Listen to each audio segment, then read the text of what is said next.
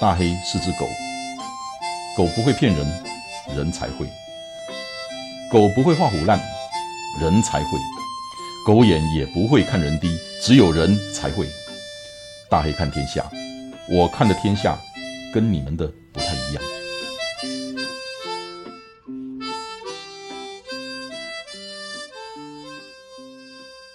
Hello Joyce，Hello，大黑哥。我知道今天是最后一天，就到 San Diego 了，对不对？对我真的是非常的兴奋又很紧张，我知道最后这一百公里让你吃足了骨头。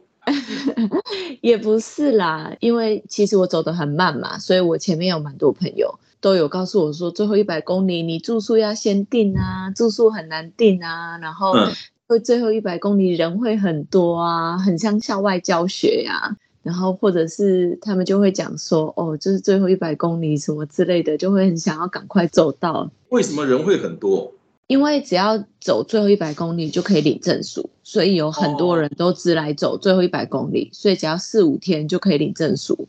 所以就是它有两个机制，一个是走完全程，另外一个是走最后一百公里，都可以领到那个证书。嗯，他不管你前面走多少，他只看你最后一百公里，你只要有走最后一百公里，你就可以领。所以人会特别多，所以像校外教学，非常像校外教学，超可怕的，就是我完全没有办法找到地方可以拍照或者是什么的，就是到处都是人。哇！那住的地方呢，都顺利吗？这几天？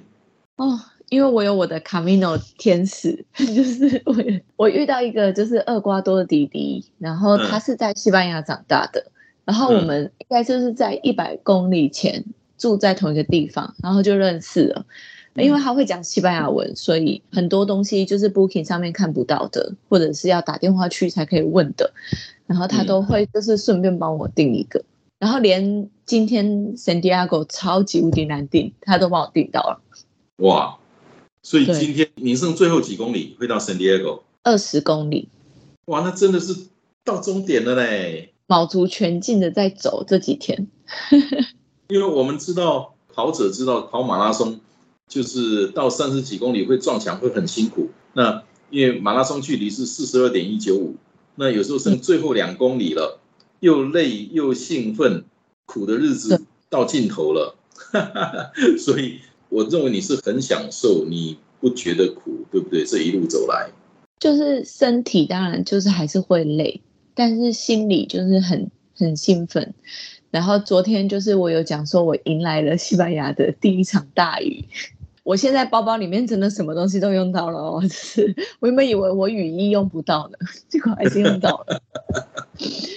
可是我穿的雨衣还是全身都湿了，我也不知道为什么。我昨天一刚开始的时候，我是摸黑，因为我们走路的时候天都还是黑的，嗯，所以头灯其实还是真的很重要啦。他们就说 Joyce 你怎么会没有头灯？但我就是没有。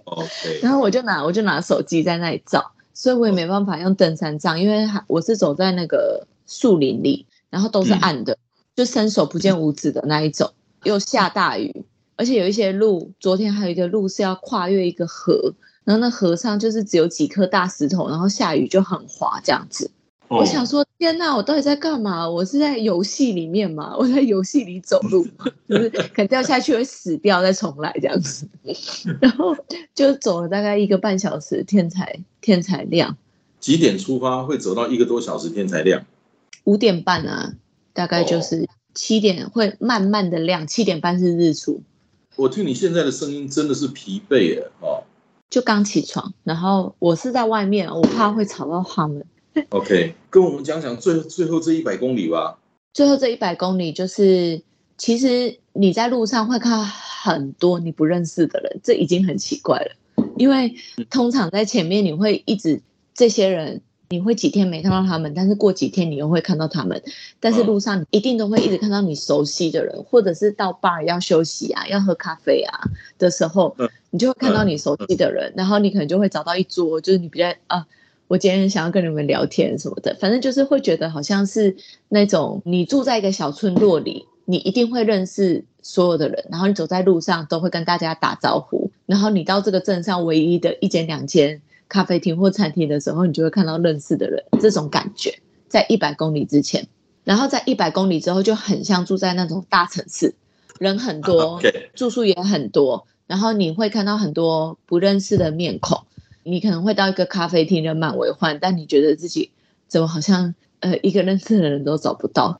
在路上，在前面的话，大家都是经过，一定会打招呼啊，会讲早安啊。但是最后这一百公里，你很清楚的分辨出他们就是只来走这一百公里的，因为他们完全不讲。经过的时候，你跟他们讲，就是跟你点个头这样子。所以有蛮多走很多的人就很不适应，有一些人就离开了，就不走了，就觉得人很多。然后证书也不要了，就走了快七百公里，就就就不走了。所以应该讲，前面的七百公里是一种生态，一种到处是熟人，虽然不是那么熟，可是你们都是从同一个起点出发，然后经过了有的十十几天，有的二十几天，有的三十天。那虽然不一定每天会碰到，可就像你刚刚讲的一个小村庄里面。那些村民不是每天都会碰到，可是偶尔一两天、两三天会碰一次，那会打招呼，是熟面孔。可是最后那一百公里回到了城市，城市人多，可是疏离，对，那种疏离感就出来了。嗯，而且因为最后这一百公里只要大概三到五天就可以走完，所以有蛮多人都是成群结队的。一起来走，就是家庭或者是一群朋友，所以他们本来就有一个圈圈了，就不是不是像我们大部分的人是单独来走，所以就更不太可能有认识的机会。对，因为他们本来就是一个 group 了。对，所以也就是说，在这一条 Camino de San Diego 的路里面，其实嗯，你有两种方式可以去走，一种是从头开始走，这中间的。酸甜苦辣，Joyce 已经跟我们分享过很多次了。可是另外一种是，你也可以在只走最后那一百公里，你可能走两三天、三四天就走完了。可是那是另外一种不同的生态，没有所谓的好坏啦，就是每每个人的，我们台湾话叫斗哈图和，你的状况不一样。那你如果真的一下子没有办法离开你的工作那么多天，或许你可以走个一个礼拜，就一个礼拜的时间，然后去那边来回一个礼拜，你也可以。走最后那一段，然后你分几次也一样可以走完，对不对？对啊，这边也是有人分段的了，蛮多的，就是从法国分段把它走完。然后其实就是虽然会有一点不适应，可是我后来走一走，我就想到我之前有一次住在一个那个教堂里，然后跟那个韩国弟弟，然后我们那时候是两个人一间。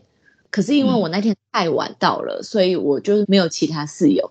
然后我那时候跟那个韩国弟弟一起吃饭的时候，我就问他说：“哎，你有室友吗？”他说有。我就说我超开心的，我没有室友，我今天才付六欧，我就住单人房。我记得，嗯。然后他就说我有室友啊，但是我没有关系。他说就是当我决定要来走卡米诺的时候，我就知道我要接受这一切，就是这一路上就是要跟别人一起住啊，要自己煮啊。要走得很辛苦啊，要背东西啊。他说，就是在我决定来走这条路的时候，我就接受这一切。我觉得他格局好大哦，就是觉得自己格局好小。对，格局、眼界这种东西，都是要走出去，扩大舒适圈，嗯，才能够慢慢培养出来的。对啊，而且就是我昨天有在天文里面有分享嘛，就有一次我在咖啡厅。就是因为你走很久才遇到一个咖啡厅，就会全部的人都在那里，人就会很多。然后我明明是排第一个，就是我那时候已经轮到我了，但是就是因为我不会讲西班牙文，所以只要别人用西班牙文跟店员讲说：“哦，我要结账，或者是我要加点一个什么”，他就会先去服务他。然后我就在第一个等等超久，大概等二十分钟才拿到我的美式咖啡。然后我就小小抱怨用英文，因为那个店员也不会讲英文，他也没有想要就是跟我沟通的意思。然后我就用英文小小抱怨说，我什么时候才轮到我？然后旁边的人就是他们没有很严格，但是他就说：“Hey，this is Camino，就是 不要不要那么紧张，就是慢慢慢慢来，慢慢来这样子。”然后当下也是觉得哦被提醒了这样子，呃，也有点像是我前几天遇到一个意大利爸爸。虽然就是意大利人很以他们的食物为名嘛，那你会看到路上有很多意大利人可能会抱怨这里的食物啊或什么的。可是那个意大利爸爸是说，就是当你到一个国家的时候，他说他就会去吃那个国家的食物，不会觉得说就是要去比较跟我们国家什么样之类的，这就是他们国家的食物，然后他会去尝试，然后会去享受它。然后我就觉得，当我已决定要来走 Camino 了，那最后这一百公里的 Rush 就是紧凑，也是 Camino 的一部分啊。那我应该要去接受它。其实你刚刚讲到食物，因为我我以前全世界旅行的经验非常丰富，我看到了很多人跟我一起出差，或是遇到的台湾人，甚至是中国大陆的的朋友，他们到了一个地方就是要吃中餐，我就觉得很可惜，真的很可惜，因为我要吃中餐，我要吃台菜，我可以在台湾吃啊，而且。我在哪里可以吃到比在台湾吃的台菜好吃呢？不可能啊，对不对？我难得有这么一个机会去尝试一个新的东西，新的一个食物，尤其是新的食物、新的食材，我为什么不试试看？虽然说我不一定会喜欢，可是最起码我试过了，这个也是，那个也是，对，这中间你会试到有一些东西，尽量是北哈列烤比，可是你会发现更多的是经验。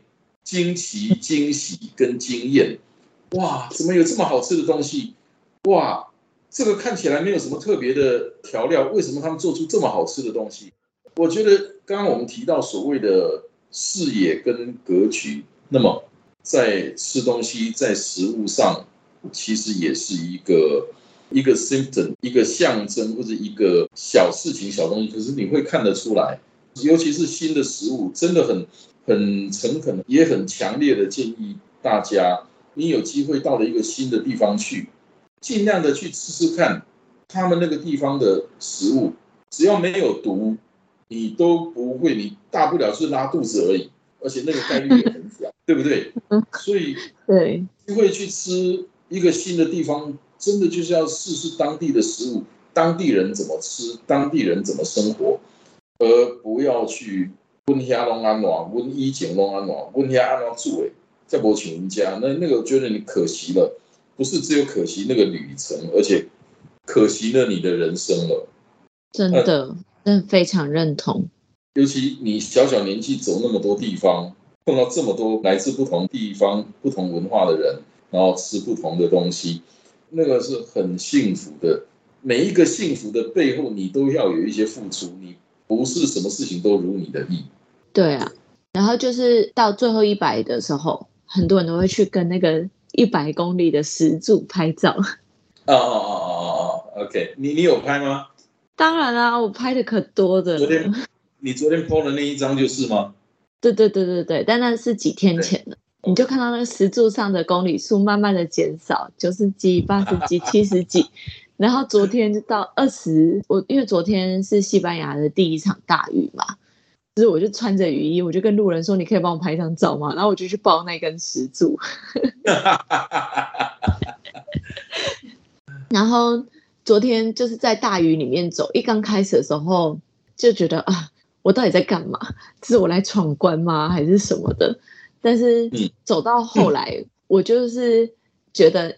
没关系啊，要下就下吧，反正我明天我明天就走到圣地亚哥了。然后就想想，就是这一路走来就是很不容易，就是我觉得不管再厉害的人都不容易。就如果要从 Saint John 开始走的话都不容易。就想起就是路上遇到的每一个人，然后接受到的每一份帮助，就还蛮感动的。昨天在路上，然后就是边走自己边想这一切。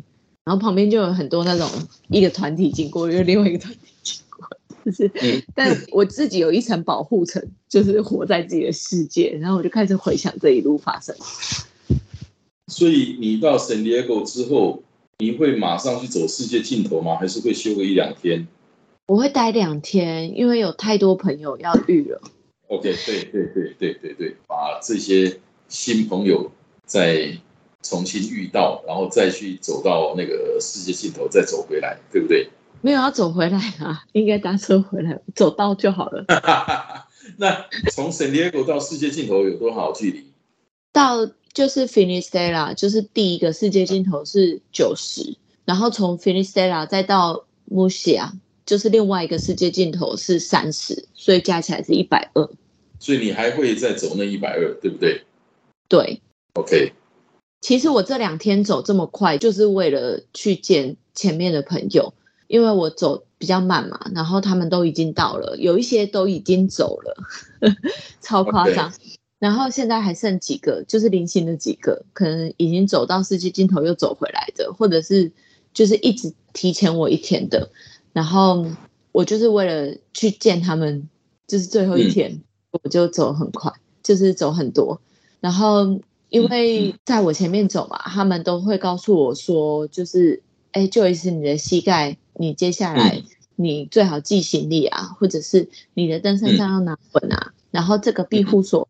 网络上说有开，但其实没有开，或者是像上次我分享那个 Mark 的故事，也是他们前面遇到 Mark 才跟我讲，就是嗯，虽然我们没有一直一起走，而且我们其实是大概三十天前遇到的，但是我一直走他们走过的路，住他们住过的地方，吃他们吃过的东西，然后就觉得，我就觉得我一定要再见一次面才觉得完整，所以就。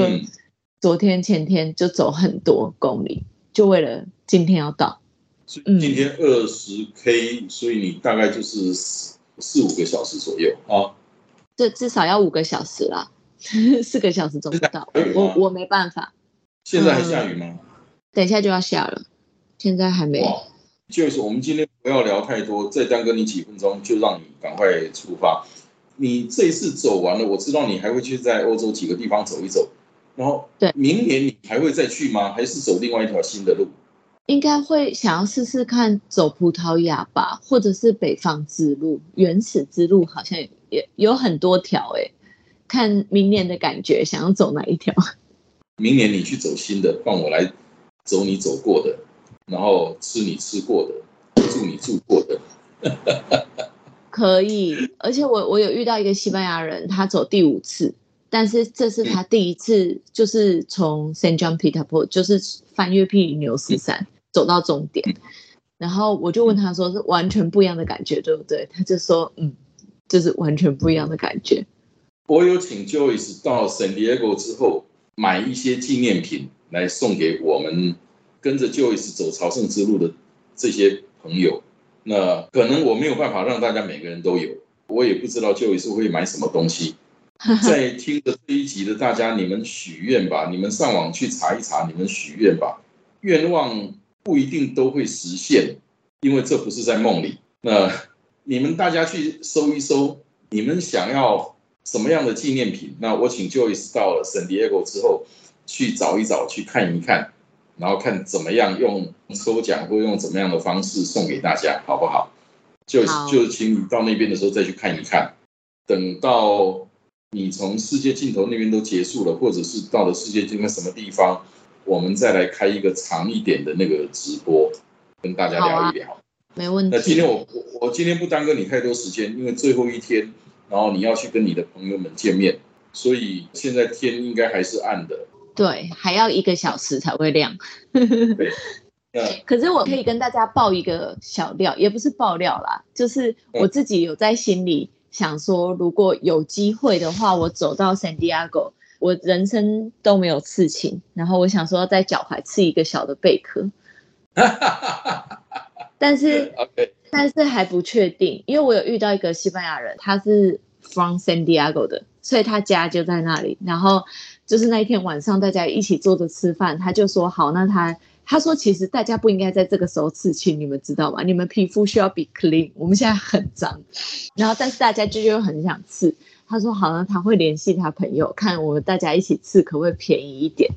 然后所以我就想说随缘吧，如果有联系到的话，然后价格 OK 的话，那我就刺，就是给自己的一个这一趟旅程的一个礼物。不过理智上来讲啊，因为因为我有刺青，就刺我们家的大黑。”那理智上来讲，你刺那个贝壳那个面积比较小，应该比较比较 easy。可是那个清洁的维持很重要，不要感染了。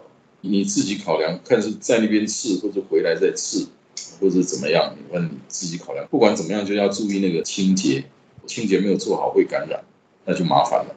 好，没问题。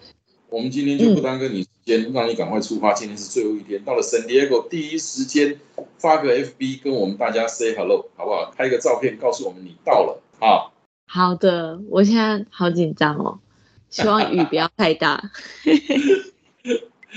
好，最后一里路，加油！我们等你的捷报，拜拜。好，谢谢大黑哥，好，拜拜，谢谢大家。